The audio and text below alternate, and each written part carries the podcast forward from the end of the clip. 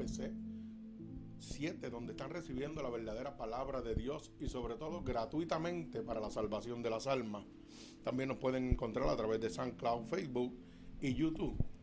Así que es un privilegio nuevamente poder exponer la verdadera palabra de Dios y sobre todo gratuitamente para la salvación de las almas.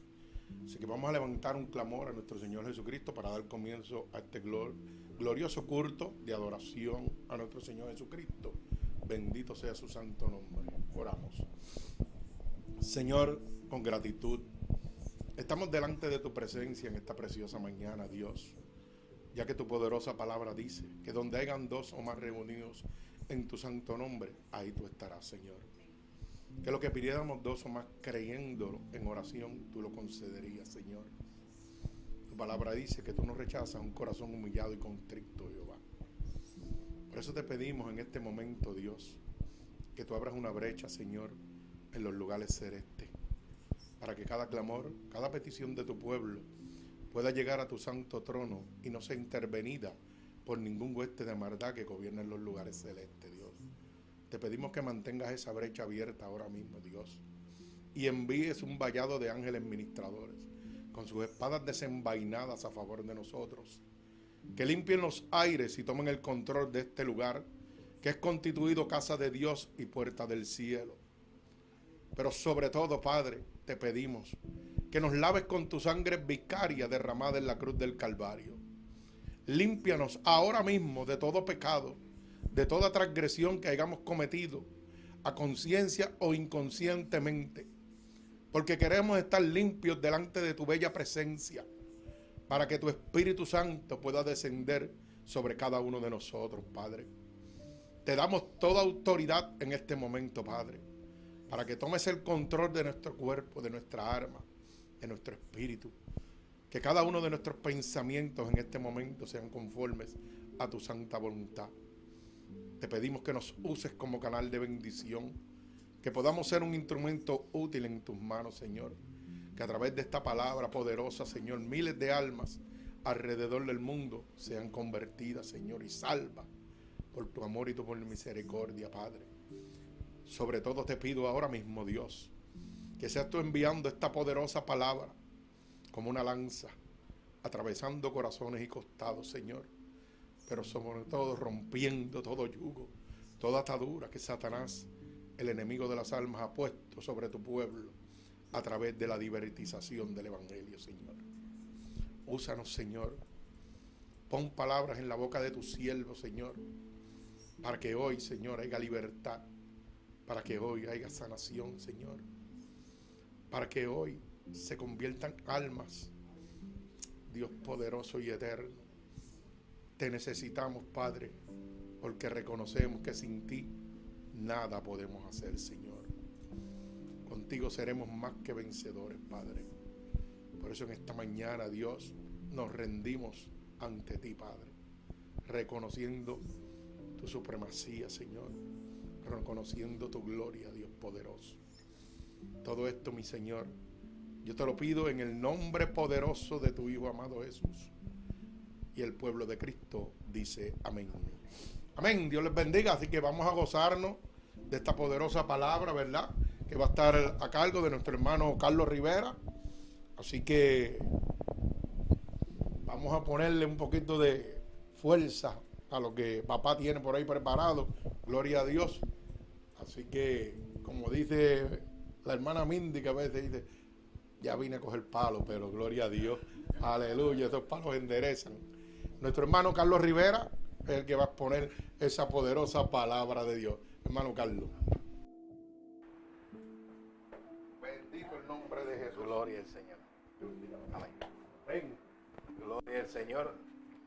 Dios le siga bendiciendo. Gloria al Señor. Vamos aquí en esta preciosa mañana, ¿verdad? A traer un mensaje diferente. No en el sentido que le vamos a dar diferencia a la palabra, sino que diferente en otros días, en otras ocasiones que hemos estado, ¿verdad? Dando enseñanza bíblica a hermanos en Cristo. Hoy he sentido, eh, llevo alrededor como de un mes sintiendo, ¿verdad?, de parte de Dios, hacer esta prédica no solo para los hermanos que se congregan, sino para los que no han llegado a los pies de Cristo. ¿Qué quiero decir? Que hoy vamos a dar un mensaje llegado a los amigos, aquellos que tienen muchas incógnitas en sus mentes, que tienen muchos prejuicios, que tienen muchos pensamientos eh, diferentes a lo que dice la Biblia en relación a nosotros servir a Cristo, a nosotros llegar a los pies de Cristo.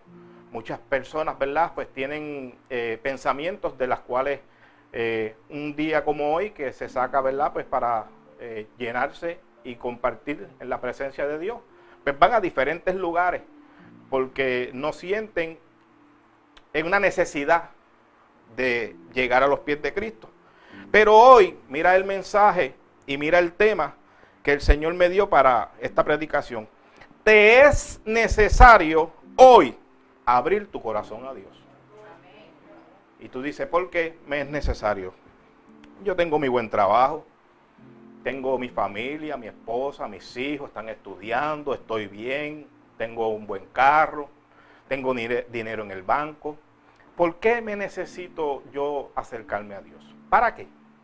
Si yo lo tengo todo no me falta nada. Vamos a ver, eh, según la palabra de Dios, que es la Biblia, cuál es la necesidad que tenemos para poder llegar a los pies de Cristo. Para que hoy tú puedas abrir tu corazón a Dios. Amén. Y eso vamos a estar dándole lectura en Lucas 19:5. ¿Verdad? Y la palabra se lee en nombre del Padre, del Hijo y del Espíritu Santo. Amén. Dice, cuando Jesús llegó a aquel lugar, mirando hacia arriba, le vio y le dijo, saqueo, date prisa, desciende, porque hoy es necesario que pose yo en tu casa. Gloria al Señor. Ya nuestro pastor, ¿verdad? Pues nos llevó en oración. Y unas anotaciones, ¿verdad? Primeramente, esto es comenzando este capítulo 19, Jesús y Saqueo. ¿Quién era Saqueo? Saqueo era un recolector de qué? De bienes, ¿verdad que sí? Si vamos al, en Estados Unidos, eh, sería un funcionario del IRS. Agua, a Dios. ¿Cómo me salió eso ahí? Ni yo me lo creo, pero estamos. Si fuera en Puerto Rico, de donde yo vengo, sería un funcionario de Hacienda. ¿Por qué? Porque él está recolectando, ¿verdad? Todo este dinero, ya sea de tu hogar, ya sea de tus pertenencias. ¿Y qué sucede? Mire esto. Y sucedió que un varón llamado Saqueo, que era jefe de los publicados y ricos, llega a Jesús a donde Saqueo, ¿verdad? Porque Saqueo estaba interesado por conocer quién era Jesús. Cuando Jesús se reúne con Saqueo, mire lo que sucede cuando una persona que no le sirve al Señor se comienza a juntar con una persona, eh, ¿verdad? Que le sirve a Dios, un hombre de Dios, eh, se comienzan rápido a hacer rumores. Eso es bíblico. Al ver esto, ese es en el verso 7, al ver esto todos murmuraban diciendo que había entrado a posar con un hombre pecador. ¿Por qué es necesario si todos somos hijos de Dios? Y hoy, a través de la Biblia, yo te voy a demostrar que no todos son hijos de Dios. ¿Ve? Pero vamos a ir paso por paso. Primeramente, cuando leímos este verso 19.5, yo hice unas anotaciones porque Jesús le está diciendo a Saqueo, date prisa, desciende. Hay muchas veces que hay personas que deben de descender. ¿De dónde? Si mi casa es tejera, yo no tengo casa de altos y bajos. Tienes que descender de ese orgullo. Tienes que descender de esa prepotencia que tú piensas que tienes. Tal vez eres jefe, tal vez tienes dueño de una compañía y crees que vas por encima de tus empleados. Eso no es así. Todos somos hombres y todos somos iguales ante la presencia de Dios. Y Jesús le estaba diciendo a Saqueo que era un líder, que era, como dice la Biblia, de los publicanos, era jefe. Él pensaba que estaba por encima. Le está diciendo, desciende. ¿Para qué? Porque es necesario que pose yo en casa. Bíblicamente Jesús llegó hasta el hogar de saqueo. Pero vámonos a la espiritual. La casa, el templo del Espíritu Santo, que somos nosotros, cuerpo. ¿Qué hay en tu casa? ¿Hay depresión? ¿Hay enfermedad? ¿Hay intentos suicidas? ¿Hay falta de amor? ¿Hay falta de turbación? ¿Hay falta de compromiso? ¿Falta de interés? ¿Estás angustiado? ¿Tienes alguna adicción a drogas, alcohol? ¿Tienes abundancia de material? ¿Qué tienes en tu casa? Si vamos a hablar de Carlos, el que te está hoy llevando esta palabra, Carlos para poder necesitar de Cristo, Carlos estaba lleno de odio, Carlos estaba lleno de rencor, Carlos estaba abojecido de la vida, Carlos todos los días se levantaba a pelear, todos los días se levantaba a discutir, no le agradaba, no le agradaba nada, no había un día de felicidad. Carlos estaba enredado 22 años en adiciones a drogas, alcoholismo. O sea que Carlos tenía la casa abandonada. Llena de qué? De desechos, de basura. Y por eso era necesario que Jesús llegara a la vida de Carlos. Gloria al Señor. Porque la historia bíblica de Jesucristo llegó al mundo, ¿para qué? Para salvar lo que se había perdido. Y Carlos era uno de los que estaba perdido. Y como Jesús llegó para rescatar lo que estaba perdido, era necesario que Carlos en aquel momento, hace 18 años atrás, Carlos le abriera el corazón a Jesús. ¿Para qué? Para que Jesús posara en su casa. Y tan pronto, ¿verdad?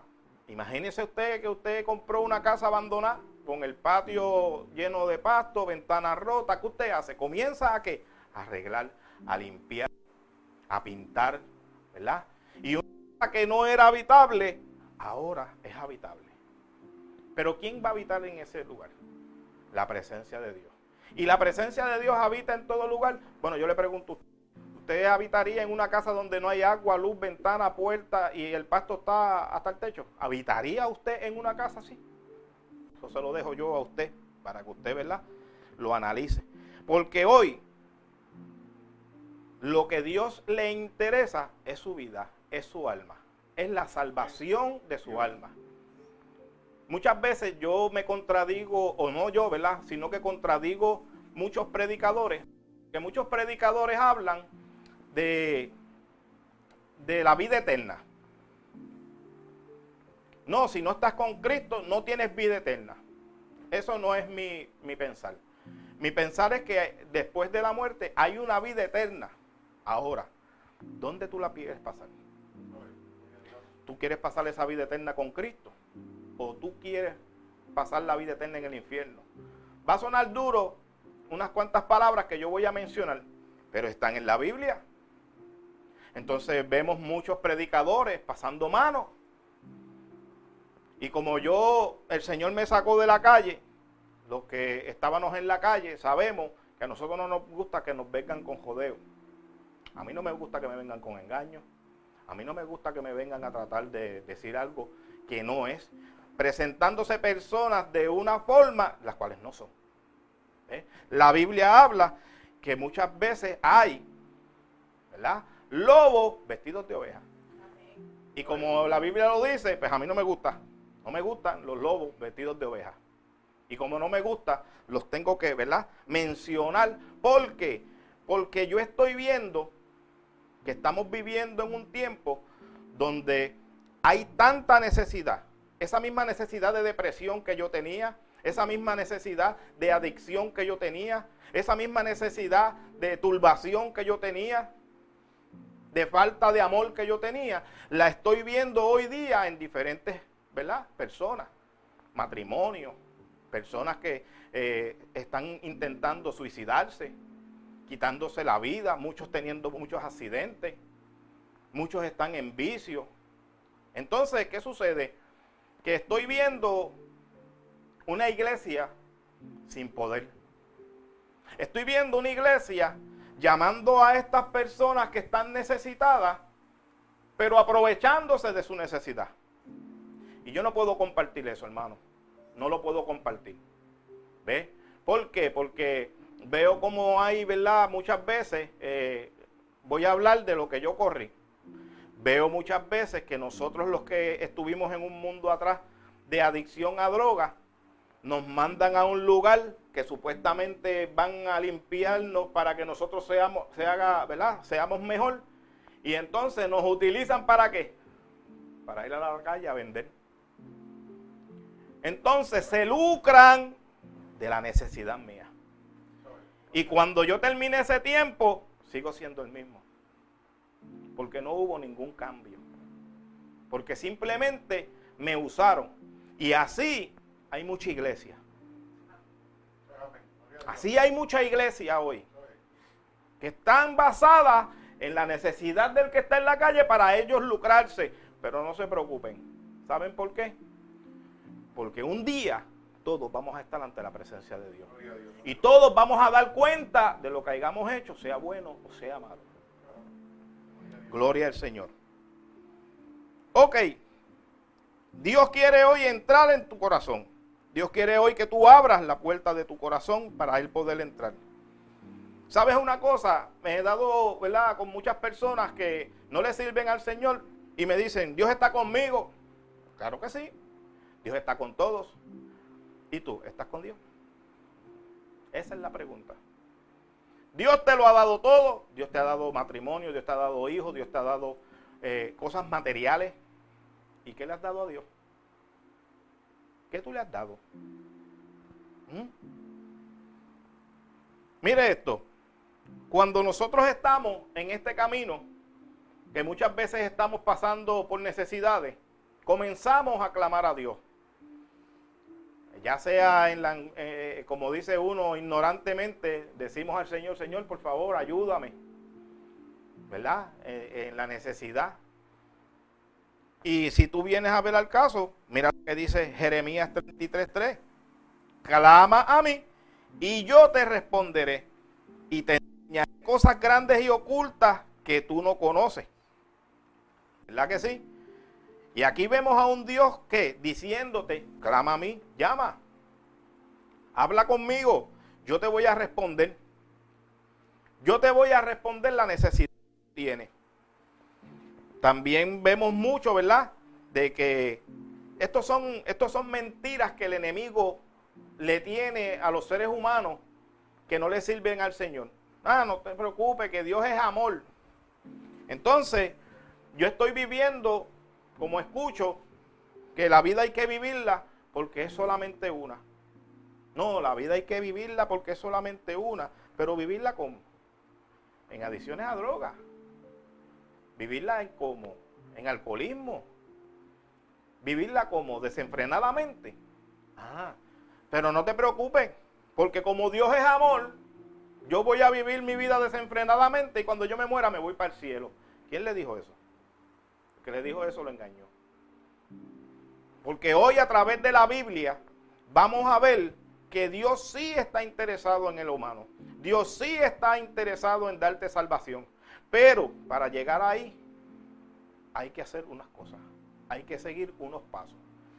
Y yo veo como, ¿verdad? Eso yo creo que es algo malo que hay en, en los seres humanos que viven que usted, le, usted tiene una compañía y pone a alguien a delegar y ya se cree dueño de la compañía.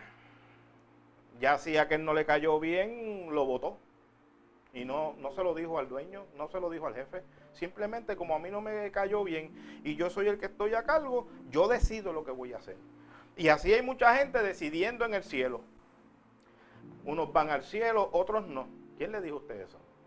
Aún yo, predicando la palabra de Dios, yo no tengo autoridad ni potestad para decirle a ninguna persona, ese se fue con Dios y este se perdió. ¿Sabe por qué?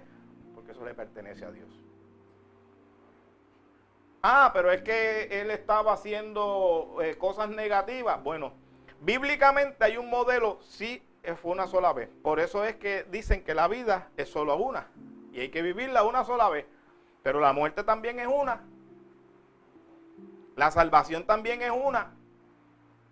Y oye, siempre se acuerdan, pastor, de aquel ladrón que murió en la cruz. Pero ¿y cuántas veces lo menciona la Biblia? ¿Cuántas veces murió ese ladrón? Fue una sola vez. Y el otro que estaba al lado, eran dos ladrones, y de los dos se salvó uno, el otro no. ¿Ve? Entonces no podemos vivir a cuestas de otro. Ah, porque a que se salvó me tiene que salvar a mí. No, eso no es así. Entonces, por eso es que es necesario que hoy te es necesario, mira cómo dice el, título, te es necesario a ti, no a Jesús. A ti y a mí nos era necesario abrirle el corazón a Dios. Porque ya Dios es Dios. Y Él es el dueño de todo. No, porque Dios es amor. Vamos a ver si verdaderamente en todo momento Dios es amor. Mire lo que dice Jeremías 33.3 comienza diciendo, clama a mí, yo te responderé y te enseñaré cosas grandes y ocultas que tú no conoces. Pero mire cómo dice el verso 4, porque así ha dicho Jehová Dios Israel acerca de las casas de esta ciudad y de las casas de los reyes de Judá, derribadas con arietes y con hachas, porque vinieron para pelear contra los caldeos, para llenarlas de cuerpos de hombres muertos, a los cuales herí yo. ¿Quién lo hirió? El Dios que tú dices que es amor hirió. Con mi furor y con mi ira, pues escondí mi rostro de esta ciudad a causa de toda su maldad. ¿Qué te estoy queriendo decir? Te estoy queriendo decir que hay un Dios que es un Dios todopoderoso y es un Dios celoso. Así como tú amas a tu hijo, así como tú amas a tu pareja, así como tú deseas tenerla a tu lado y no aceptas que nadie te la dañe, así mismo es Dios con sus hijos. Y no desea ni permite que nadie le haga daño. De que pasamos por situaciones, claro que sí. Esas situaciones nos van a hacer crecer. Nos van a hacer crecer para lo que Dios tiene para cada uno de nosotros. Gloria al Señor. Entonces, ¿cómo comenzamos? ¿Qué entonces tengo que hacer? Ya que me estás trayendo ¿verdad? esa historia bíblica. ¿Qué tengo que hacer? ¿Cómo puedo hacer para yo llegar a Jesús? El primer, plazo, el primer paso es que clamar, como dijo Jeremías, clamar, esa es la oración. Clamaste, oraste. En el segundo paso, ¿qué viene? En esa oración viene el arrepentimiento. Señor, me arrepiento de mis pecados. ¿Y cómo lo hacemos? Pues mira, en Hechos 3.19 dice, así que arrepentíos y convertíos para que sean borrados vuestros pecados, para que venga de la presencia del Señor tiempos de refrigerio. Entonces ahí está Pedro hablándole a aquellos que tuvieron a cargo la muerte de Jesús. Que eran los que? ¿Fueron los de la calle? No, no, fueron los de la calle. Qué irónico, qué irónico que los que mataron a Jesús eran los mismos líderes religiosos. Los que se supone tuvieran el conocimiento de quién era Jesús. Entonces, pero ¿por qué usted me dice eso, predicador? Porque hoy día, y acá en esta ciudad de Kissimmee, grande por demás, yo estoy viendo como que muchos movimientos de muchas iglesias, pero no veo el poder de Dios en estas iglesias. Estoy viendo cómo la vida sigue desenfrenada. ¿Por qué? No, porque hoy día estas iglesias tienen unas agendas ocultas en las cuales te están presentando a un Cristo de poder, pero luego te presentan en una predicación que es necesario tu dinero para plantar el reino de Dios aquí en la tierra. Yo todavía no lo he encontrado y reto a todo aquel que me esté observando, hermano en Cristo, que me busques en la Biblia donde me dice a mí que yo tengo que bajar el reino de Dios aquí en la tierra con el dinero mío. Te reto para que me lo digas. Porque lo estoy buscando y no lo encuentro. Y más adelante te voy a decir lo que Jesús habló, palabras de Jesús. ¿Qué es lo que es necesario? Lamentablemente se los dije desde el principio que hoy la predicación a lo mejor no iba a ser de mucho agrado. Pero ¿sabes qué? Es mejor que tú te molestes conmigo por decirte una verdad a que se enoje Cristo conmigo por yo decirte una mentira. Como la están haciendo muchos por ahí. Vendiendo un evangelio barato. Vendiendo un evangelio que, que yo no me atrevería ni decir que es un evangelio sino que son agendas de ellos para enriquecer sus bolsillos. Mire esto, luego que viene ese arrepentimiento, el tercer paso, pido sabiduría. ¿Y por qué yo voy a pedir sabiduría, predicador? Yo voy a pedir sabiduría. Tenía un papelito amarillo aquí, no sé qué lo hice, lo pegué. Yo voy a pedir sabiduría ¿Por qué? Mire lo que dice Proverbios 1.7. El principio es el desprecian la sabiduría y la enseñanza. ¿Y quiénes son los insensatos? Pues mire, insensatos que no piensa bien Ah, que no piensa bien. No, no, no piensa bien. Entonces piensa que todo es bueno. Entonces piensa que a mí no me, yo no necesito ir a ninguna iglesia. Yo no necesito este, estar porque tú lo que eres es que tú eres un religioso. Tú eres un fanático. Yo no sé, pero yo cuando yo no soy muy atleta ni me gustan mucho los deportes, pero las veces que yo fui a una cancha de baloncesto, los jugadores estaban, los fanáticos estaban en los bleachers. Pues entonces, si yo estoy predicando y tú estás allá escuchando, ¿quién es el fanático? ¿Quién es el fanático? ¿Ve? No sé, ¿verdad? Eso, es lo que yo pienso. Sí, porque la gente en la calle me dicen que no, es que tú eres muy fanático. Pero ven acá, si yo soy el jugador, ¿quién tú eres? ¿Tú eres el de los bleachers? El fanático eres tú. Gloria al Señor. Entonces, buscamos Santiago 4.17. ¿Por qué buscamos Santiago 4.17? Porque como habemos personas que, que muchas veces, ¿verdad? Pues nos dicen así, nos llaman que somos, que somos este, fanáticos y que ellos están bien. Y no, si yo, mira, yo lo que me dedico es a ir a mi trabajo, y yo no le hago mal a nadie. Yo soy bueno. ¿Por qué tú me dices pecador si yo no tengo vicio? Si yo no le robo a nadie. No, muchachos, tú olvídate de eso, que tú eres la última pesicola. Pero mira qué diferente a lo que tú estás pensando, que tal vez es que nunca te lo han dicho. ¿Ves? No tienes el conocimiento. Siempre eh, te hablaron personas pasándote de la mano de que no te preocupes, eso no es nada, son mentiras del mismo diablo utilizando a las personas. No, no te preocupes por eso, Dios es amor, mira, Dios es amor, Dios te acepta como tú eres, claro que sí. Dios te acepta como tú eres, me aceptó como yo era, pero tuve que arrepentirme de mis pecados. Santiago 4:17, ¿qué dice? Y al que sabe hacer lo bueno y no lo hace, le es pecado. Sea que tú dijiste ahorita que no era pecador. Pues ahora Santiago 4:17 te dice que sí. Porque si tú dices que tú no eres insensato, pues se supone que si tú no eres insensato, quiere decir que tú tienes sabiduría de Jehová. ¿Y cuál es la sabiduría de Jehová? El temor a Dios. Y cuando tú tienes temor de Dios, ¿te sabe una cosa? Si yo estoy haciendo un trabajo y el trabajo vale 50 dólares, Pero en el área que yo estoy, eh, a 50 millas al norte, 50 millas al sur, 100 al este y 100 al oeste, no hay nadie que haga ese trabajo. No me da el derecho a mí de que porque el trabajo valga 50 dólares, yo le voy a cobrar ahora 200, porque nadie por ahí lo va a hacer. Tú tienes que ir allá. Tú tienes que ir acá. Yo estoy siendo injusto. Entonces, si tú eres injusto, estás pecando.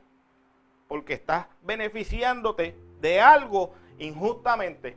Entonces, ¿qué dice la Biblia? Que el que sabe hacer lo bueno y no lo hace, pues le cuenta como pecado. O sea, ¿qué te estoy queriendo llevar hoy en esta mañana? No es a juzgarte.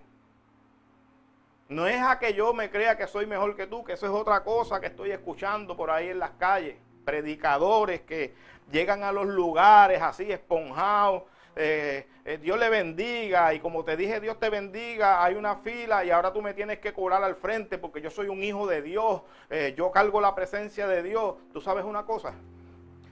La Biblia dice que Dios dejando las, Jesús dejando las 99 ovejas allí, fue a buscar la que estaba perdida. ¿Qué quiere decir? Quiere decir que estos que no han llegado, mis amigos que no han llegado a la presencia de Dios son más importantes que yo ante la presencia de Dios. Dios está más interesado en ellos que en mí. Porque, Carlito, a ti ya te tengo encejado. Carlito, ya a ti te tengo conmigo. Pero me faltan aquellos que están allá. Entonces, cuando a Carlito le abren la, la cerca para que él salga, en vez de ir a llevar ese mismo amor que Jesús tiene por esas almas, no, ahora yo soy mejor que tú. Y tuve muchas malas experiencias en un lugar donde yo trabajaba, que era un autopar, donde personas llamaban, te habla el pastor, dándose títulos. ¿Para qué? Para que yo le bajara el precio. Ellos saben quiénes son. ¿Les bajé el precio? Por ser hijos de Dios, la Biblia dice que Dios es el dueño del oro y la plata. Pues entonces, ¿qué vamos a hacer? Queriendo lucrarse en sus bolsillos por un título que tú tienes. ¿Sabe lo que dice la Biblia? Que después de yo haberlo hecho todo, ¿sabes lo que me dice Jesús? Siervo inútil eres. Y estoy trayendo estos pasajes, ¿para qué? Para aquellos que, porque yo sé que me están observando los dos, me están observando aquel que está en la calle diciendo, eso es verdad lo que este hombre está hablando, pero aquel que está sentado con la corbata bien apretada está diciendo, ah, muchacho, que está hablando ese. Te estoy hablando lo que dice la Biblia. Te estoy hablando que estás yendo a los lugares bien engabanados, queriéndote aprovechar de la necesidad de los demás. Cuando Dios te está diciendo que después de haberlo hecho todo, siervo inútil eres. Porque hoy yo puedo estar en este lugar predicando la palabra y si a Dios le place y le nace derramar su gloria en este lugar que lo está haciendo desde que llegamos, se está metiendo por esa cámara, está en este lugar y quiere convertir a la persona que hace, lo hace él. Yo no tengo el poder para hacerlo. Y si hoy Dios me usó, amén, te usa a ti, te, me usa a mí, como cuando tú vas a la nevera y buscas un vaso y te sirves un jugo. Que luego de eso lo enjuagaste, lo pusiste otra vez en el fregadero y cuando regresas en media hora no usas el mismo vaso, vas y buscas otro. Entonces ya está bueno ya de estar hiriendo a personas con necesidad con necesidad de, autoridad y poder de Dios, para que se rompan esas cadenas, para que liberten a los cautivos, a través de la palabra, no a través de ningún ser humano. Señor, aleluya. Mm. Y luego que damos ese tercer paso, pidiendo esa sabiduría, ¿qué dice Miqueas 6:8? Dice, oh hombre, Él te ha declarado lo que es bueno. ¿Y qué pide Jehová de ti? Solamente hacer justicia, que es ser justo, ¿verdad? Amar misericordia y humillarte ante tu Dios. O sea, que después de yo estar escuchándote, eso es lo único que me exige Dios. O sea, es que me habían dicho, que, Dios me exigía el dinero que yo me estoy ganando, que yo tengo que... Pues mira, eso es otro tema aparte de hablar de los diezmos. Pero fíjate, te voy a dar un toquecito nada más. En el lugar donde adoramos a Dios, se paga la luz y se paga el agua. Y si no la pagamos, hay de nosotros que quedamos en las páginas de Cheo. Porque van a decir a Dios, pero ustedes no son cristianos y se están robando la luz y el agua. ¿Verdad que hay que pagarla? Y hay aires acondicionados, y hay equipos, ¿verdad?, de sonido, y todo eso gasta luz, y se gasta agua, y cuando eh, en la casa hay bastantes personas, se gasta más.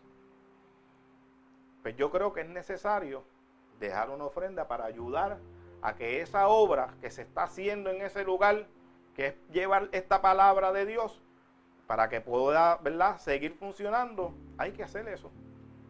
Ah, pero es que el pastor vive de la ofrenda. Bueno, la Biblia dice que el que predica y el que vive del altar, coma del altar. Ah, que el pastor se roba la ofrenda, eso es problema de él. Yo cumplo con lo mío. Yo cumplo con lo que Dios me dice que tengo que hacer. Allá cada cual, volvemos a lo mismo. Cada cual va a dar cuenta a Dios de lo que haga, sea bueno o sea malo. Ok, predicador, está bien, vámonos con calma. ¿Qué es lo otro que me vas a decir? Pues mira, lo otro que te voy a decir. Vamos a seguir por aquí. Vamos a buscar Santiago 1.22. Pero sed hacedores de la palabra y no tan solamente oidores, engañando a vosotros mismos. ¿Qué te está diciendo? No, porque es que yo no tengo que servirle a Dios. Bueno, ahí te está diciendo que no te conformes nada más con escuchar. No te conformes con eso, sino que hacer hacedores de esa palabra. Y yo soy hacedor de esta palabra porque si yo me siento o comienzo a hablarle aquí de todas las cosas que Dios hizo en mi vida, eh, creo que necesitamos tres o cuatro cultos. ¿Ves? Y entonces yo no quiero tampoco cansarlo, yo quiero tratar de agilizar, ¿verdad? Un poco esta predicación, pues para que usted no se canse, para que usted no le dé sueño. Pero créame que todo lo que tengo se lo voy a dar. Amén. No me voy a llevar nada para mi casa. Gloria al Señor. Venimos aquí. Vamos a buscar Colosense. Perdóneme que no lo haya. Se supone que yo hubiese marcado pastor ahorita. Pero pues. Se me pasó esa. Cogí los papelitos. ¿Verdad que le pedí los papelitos para marcarlo? Cogí los papelitos para marcarlo. Escribí unas cosas que me vinieron, ¿verdad? Al pensamiento y se me olvidó marcarlo para esto mismo porque no me gusta Colosenses. Vamos a buscarlo por acá. Gloria al Señor. Y si no, lo buscamos en el teléfono. Pero, pero, lo vamos a buscar y usted me va a disculpar, pero usted también va a esperar aquí un momentito como yo. Gloria al Señor. Eso buscamos la aplicación de la Biblia seguida aquí. Sí, sí. eso es, esto, es, esto es en vivo. Colosense 1, 16. Dice, porque en Él fueron creadas todas las cosas, las que hay en los cielos y las que hay en la tierra, visible e invisible.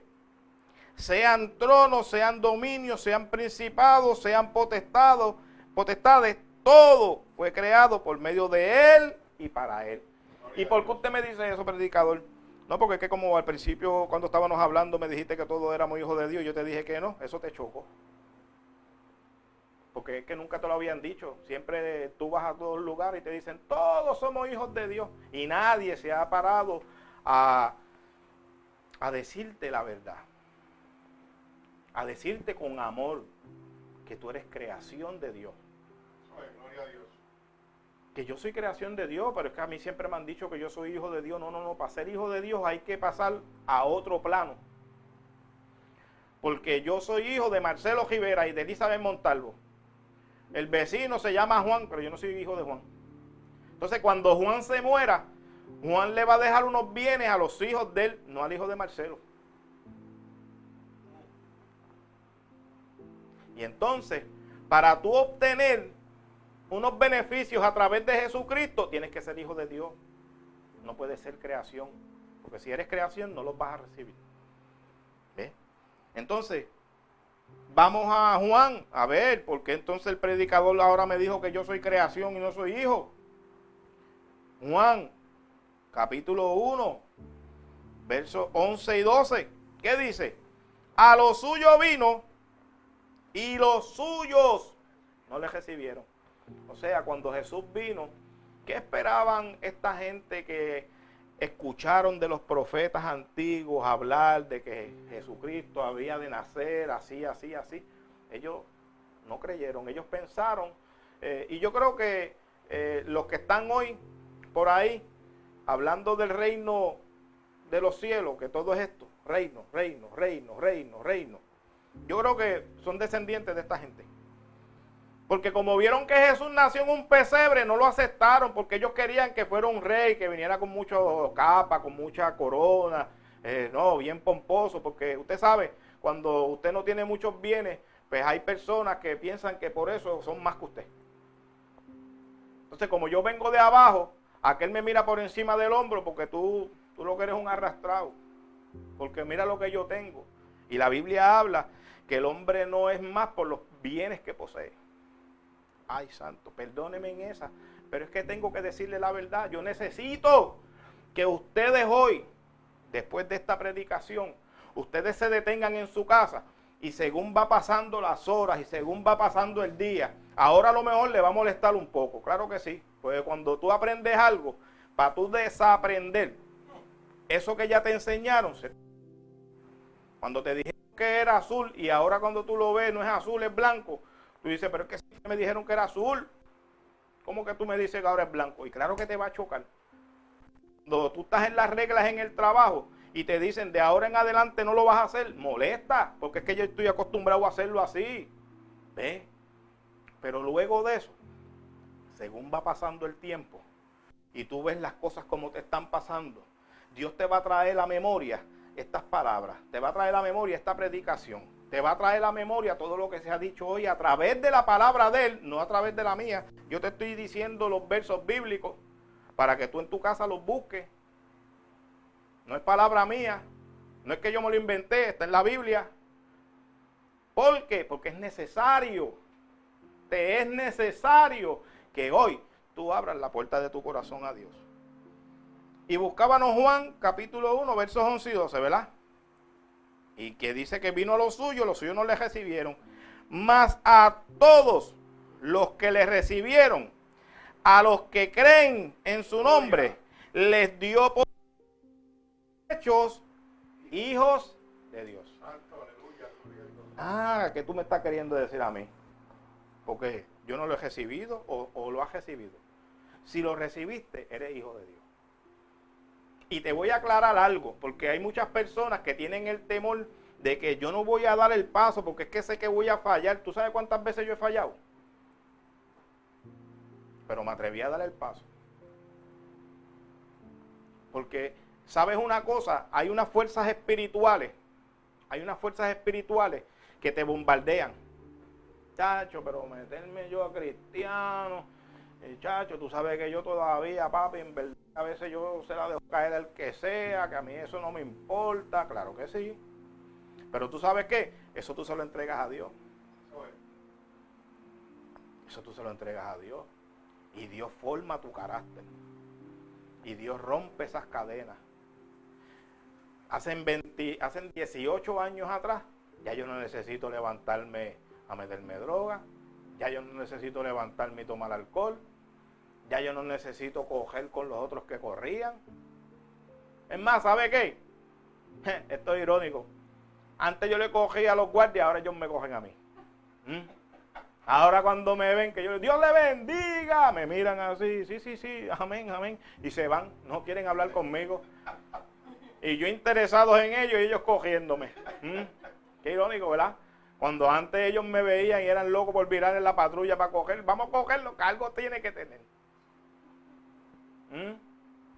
Qué irónica es la vida. Don Gíe si puede. Primera de Juan. Primera de Juan.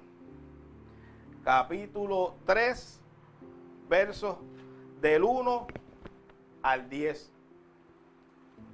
Mira cuál amor nos ha dado el Padre para que seamos llamados hijos de Dios.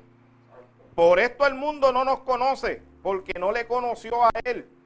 Amado, ahora somos hijos de Dios y aún no se ha manifestado lo que hemos de ser. ¿Por qué no se ha manifestado lo que hemos de ser? Porque estamos esperando el arrebatamiento. Estamos esperando irnos a morar con Jesús. De unas moradas que te voy a hablar ya mismo. Pero sabemos que cuando Él se manifieste, seremos semejantes a Él, porque le veremos tal como Él es. Y todo aquel que tiene esta esperanza, es la esperanza que yo tengo.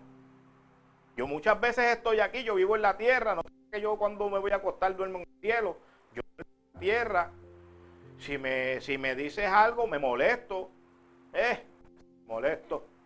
Claro que me molesto, que tú te crees.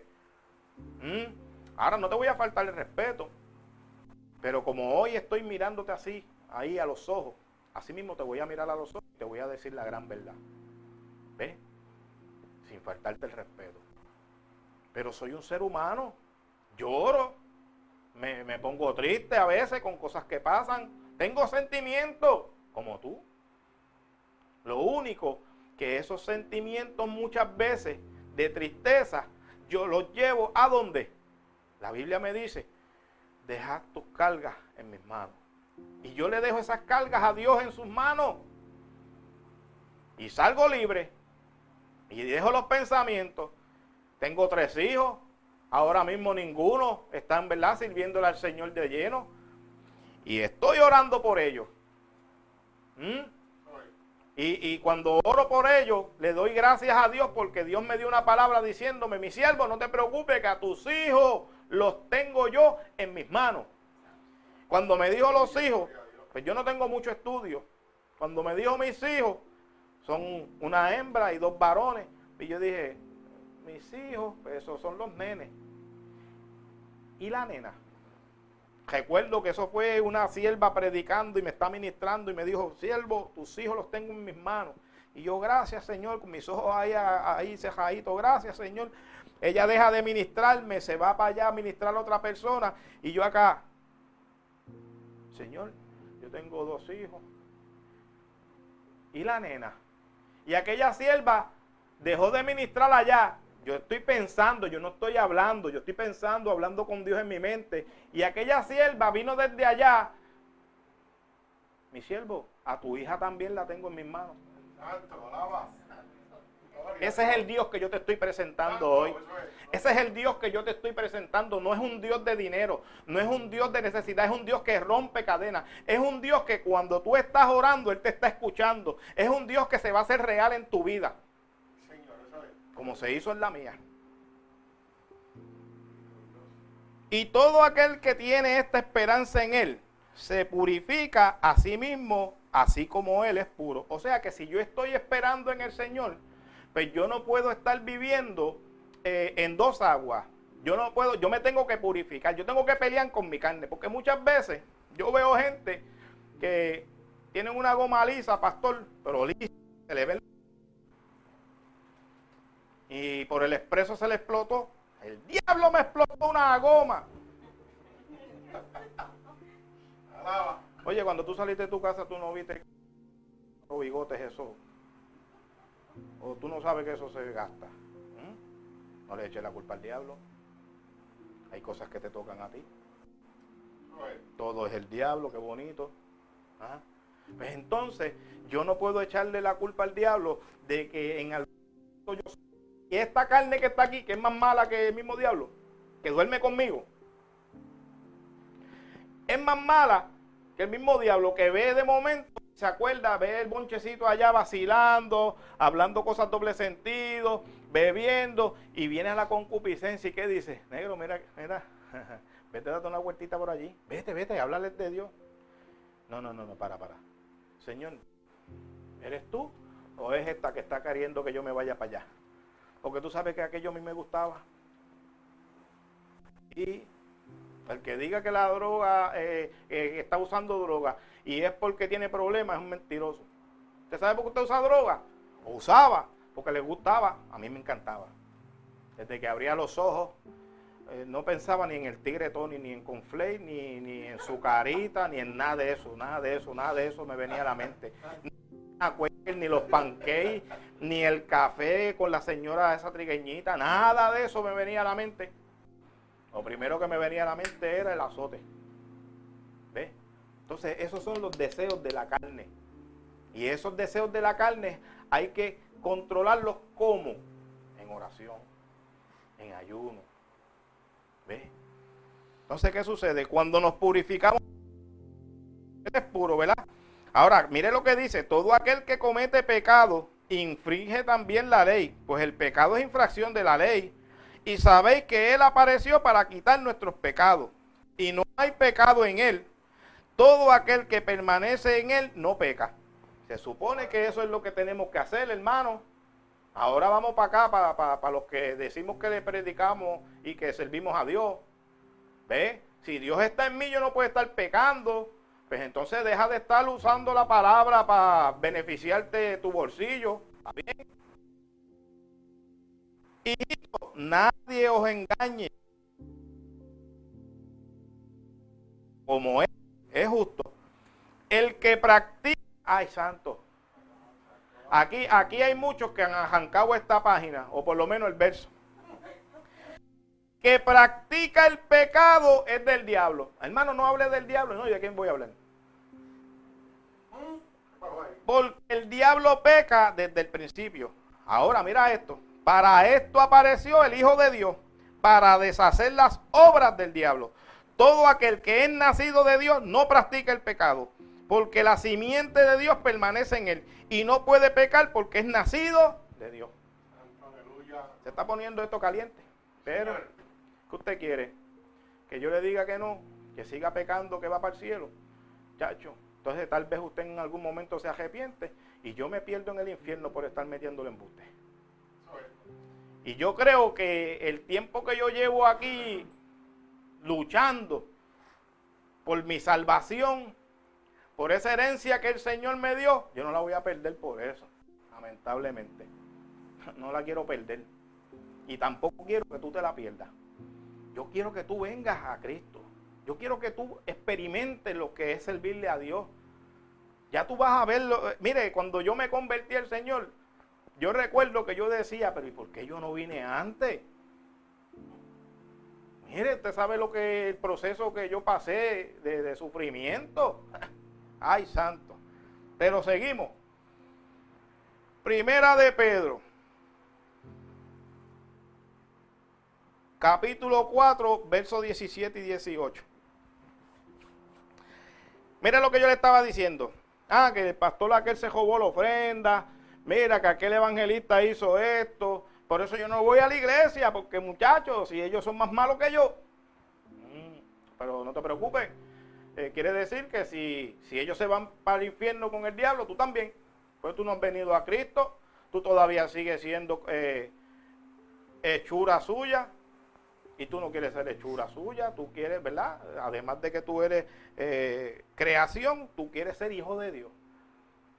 Entonces, para tú ser hijo de Dios, mire lo que dice Primera de Pedro 4:17, porque es tiempo de que el juicio comience por la casa de Dios. Y si primero comienza por nosotros, ¿cuál será el fin de aquellos que no obedecen al Evangelio de Dios?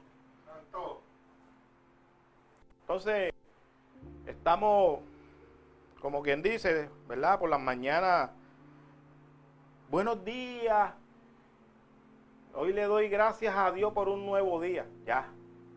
Y ya con eso, cuando yo muera, voy para el cielo. Porque ya yo dije que le daba gracias a Dios. Esto es algo más profundo, hermano. Amigo que me escucha. Esto es más profundo. Aquí ahorita la Biblia te decía que dejaras de ser oidor y fueras más hacedor. Tenemos que acercarnos a Cristo. Tú sabes, yo te voy a dar, ¿verdad? Un, un consejo como yo lo hice. ¿Tú sabes cómo yo lo hice? Yo me perdí como algunas 30, 40 veces guiando en mi carro bajo los efectos de la droga. Me perdí en la entrada de mi casa. Me perdí, los que conocen de Morovi, ¿saben dónde está Bartolo Joy? Me perdí, tuve que parquear la guagua a esperar a que me bajara lo, ¿verdad? El efecto de la droga para saber dónde estaba. ¿Sabe dónde también me perdí? Donde yo vivo, la parte de atrás es bastante grande y hay muchos árboles y matas de guineo y todo. Y me metí para allá y me perdí allí en la, parte de atrás de mi casa. ¿Qué usted cree? ¿Mm? Me perdí. ¿Usted sabe dónde yo pensé que estaba? En la selva. Y me tiré y comí tierra y todo, arrastrándome, pensando que me venían a matar. Y entonces en esos momentos yo clamaba a Dios. Le decía, Señor, ayúdame, ayúdame, sácame de esto, sácame de esto. Mira, si, si tú me ayudas a salir de aquí, te lo juro que no me voy a meter más nada porque tan pronto me limpiaba y sabía dónde estaba, volvía. ¿Pero por qué? Porque tenía unas ataduras, no podía, pero estaba clamando. Y recuerdo que un día ya bien aborrecido, yo le dije, mira, yo no sé si yo estoy perdiendo el tiempo cada vez que yo te digo a ti que me ayude. Yo no sé si yo estoy perdiendo el tiempo o no, pero yo te voy a decir una cosa. Si verdaderamente tú existes, o sálvame o mátame, pero haz algo conmigo porque ya yo estoy aborrecido. ¿Saben una cosa? Una vez yo andaba en un carrito anaranjado que tenía y recuerdo de tan abojecido que estaba, los que conocen la gesta de tortuguero saben que cuando van hacia la playa, al final hay una curva. ¿Y usted sabe lo que yo hice? Yo venía en ese cajo como a las 1 o 2 de la mañana. Y como, ¿verdad? Siempre somos, nos gusta eso de la fiebre. Venía de allá para acá, puse el cajo en quinta, le hundí el acelerador hasta abajo solté el guía, me agajé y cerré los ojos. Y cuando comencé a sentir los cantazos del cajo y los estremecimientos, yo decía, por ahí viene, por ahí viene, por ahí viene, por ahí viene. ¿Sabe qué? Le pasé por entre medio como a tres o cuatro palos y no toqué ni uno. Baraté el cajo, pero no me pasó nada. ¿Ves? ¿Por qué? Porque había un propósito de Dios. ¿Por qué? Porque la opresión que tenía el enemigo conmigo, sabiendo lo que yo iba a hacer hoy, para Dios, quería quitarme del medio. Y todo ese proceso que tú has pasado ha sido por eso mismo, porque Dios sabe el potencial que tú tienes en sus manos. Y como el enemigo también lo sabe, ¿qué dijo? No, no, yo tengo que, ya, yo tengo que tumbarlo. ¿Sabe por qué el enemigo te tiene tantas ganas? Primero que nada, la Biblia dice que tú eres a imagen y semejanza. Y segundo, porque a él lo sacaron de ese lugar. Y ese lugar que hoy todavía existe el espacio, es para ti y para mí. Pero para nosotros llegar allá, mire esto.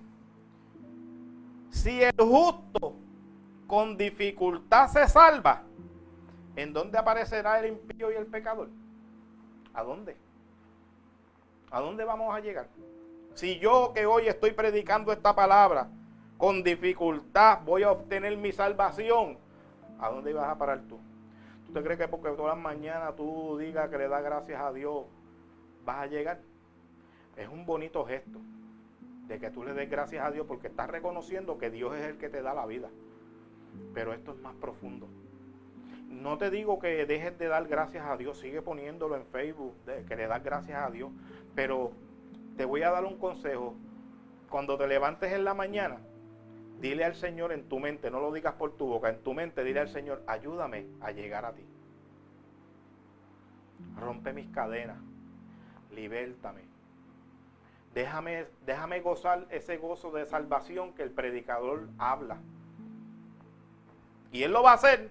Ah, y te voy a zumbar un jeto ahora. Vamos, zumbar un jeto. Hazlo. Si no sucede nada, por aquí por las redes sociales, nos busca y me escribe predicador, hice lo que te dijo, oré y no pasó nada. Y yo dejo de predicar. No es la primera vez que, que lanzo este reto. No es la primera vez. Y si estoy predicando hasta hoy, ¿qué quiere decir eso?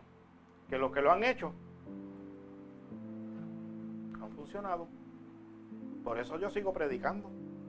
El día que no suceda, algo sucedió conmigo, no con Dios, algo sucedió conmigo. Porque a mí me es necesario yo seguir sometiéndome a esta palabra. No porque hoy yo esté aquí soy mejor que tú, sé más que tú, no. Todos los días batallo con mi carne, todos los días batallo con mi pensamiento. Todos los días, todos los días, todos los días se quiere levantar ese viejo hombre. Todos los días te dan un corte en la calle y ya tú quieres salir. No, es que tú agajas el día. Te ves el guía de mi cajo, lo va a ver así bien mordiadito. ¿Mm? Porque todos los días tengo que batallar. Juan capítulo 14. Y con esto vamos a terminar. Este va a ser el cierre que el Señor tiene. Juan capítulo 14, verso del 1 al 3. Si el Señor nos da un poquito más, pues le damos un poquito más. Pero mire lo que dice Juan capítulo 14. No se turbe vuestro corazón. Creéis en Dios, creéis también en mí. Eso es Jesús hablando. En la casa de mi Padre que es en el cielo, muchas moradas hay. Si así no fuera, yo los hubiera dicho. Voy pues a preparar lugar para vosotros. Esa es la herencia que nosotros estamos peleando aquí en la tierra. ¿Por qué tengo que ir a la iglesia? ¿Por qué tengo que aceptar al Señor? Porque si tú quieres ser hijo de Dios, esto, cuando Jesucristo murió allí en la cruz del Calvario, murió por ti, murió por mí, para que por medio de su sangre nosotros fuéramos lavados y podamos estar presentes ante, ante Dios. De lo contrario, no podemos. Entonces, ahorita te hablaba de la herencia que dejó Juan, ¿verdad? El vecino. Si hay alguna similitud con algún Juan, perdóneme, pero no es usted. ¿Está bien? Eso que lo traje yo acá a colación. Pero Juan el vecino murió y le dejó la herencia a su hijo, no al hijo de Marcelo. Entonces, si usted quiere esta herencia, donde dice que Jesús fue a preparar morada para nosotros, ¿ve? Para que donde Él esté, nosotros también estemos, entonces usted tiene que ser hijo de Dios, no puede ser creación. Porque si usted es creación, no va a heredar. Usted hereda de su padre, usted hereda de su madre, Usted puede heredar a lo mejor de algún familiar, algún tío bien cercano, la abuela, pero usted no hereda del vecino, ni hereda de, de su amigo.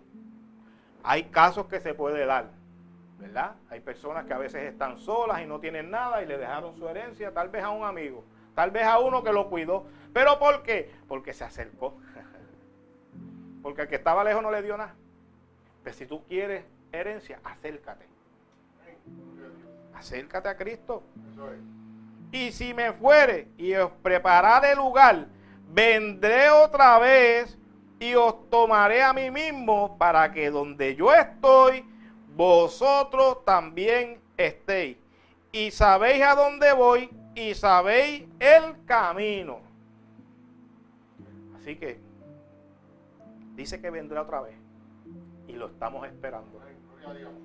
Por eso hoy este mensaje, tal vez un poco fuerte, tal vez algo que tú no tenías en conocimiento, tal vez algo que nunca te habían dicho, yo te lo dije hoy, porque sabes una cosa, siento tristeza en mi corazón cuando yo veo personas tratando de suicidarse, tratando de quitarse la vida.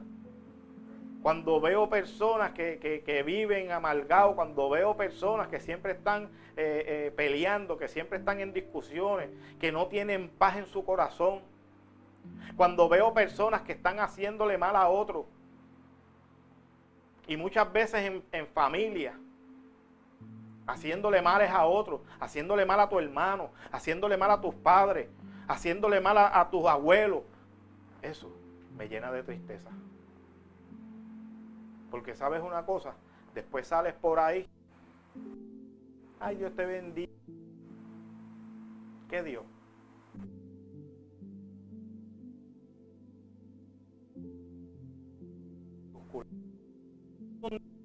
que la Biblia habla de dioses, que son paganos, que son diminutos, esos se escriben con letra minúscula. Y esa es la diferencia. ¿A cuál Dios es el que tú estás diciendo que bendiga? ¿Al Dios de lo material? ¿Al Dios dinero? ¿Al Dios de la casa? ¿Al Dios del carro? ¿Qué te llama la atención? Debería hoy llamarte la atención este mensaje, Jesucristo. Este mensaje que Jesucristo, que Dios el Padre nos ha traído hoy a través de mí y mañana lo va a traer a través de ti. Así que yo no voy a dar más nada. Esto es lo que Dios me ha dado en esta mañana. Analiza el mensaje, las palabras. La Biblia dice que mientras hay vida, hay esperanza. Hoy yo hablaba con el pastor, ¿verdad? De muchas personas que tal vez las vemos cuando están frente a nosotros, las vemos.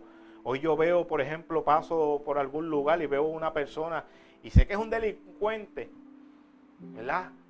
Y hay muchas personas que lo rechazan, porque este es el bravo del, barrio y lo rechazan y lo ignoran. Pero el barrio, el, el guapo del barrio, siéntate y habla con él a ver por qué él es así. Tal vez lo hirieron. Tal vez lo han defraudado tanto. Tal vez le han prometido y nunca le han dado. Tal vez nunca tuvo un amor de madre y de padre. Tal vez esos fueron los primeros que lo traicionaron. Y hoy vive rebelde, hoy no cree nadie. Hoy él piensa que todo, él hace un muro porque todo el que viene a él va a venir porque necesito algo de ti. Tan pronto lo tengo, me voy. Pero lo que te dije que tú eras como mi hermano, eso es embuste. Lo que pasa es que tienes algo que yo quiero. Y así muchas veces vivimos.